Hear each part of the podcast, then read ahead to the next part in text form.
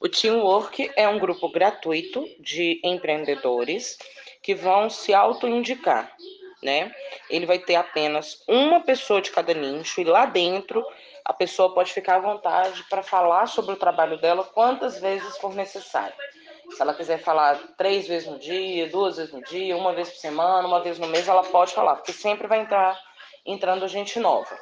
É bom trazer sempre uma pessoa, né, de um nicho diferente, pelo menos uma vez por mês.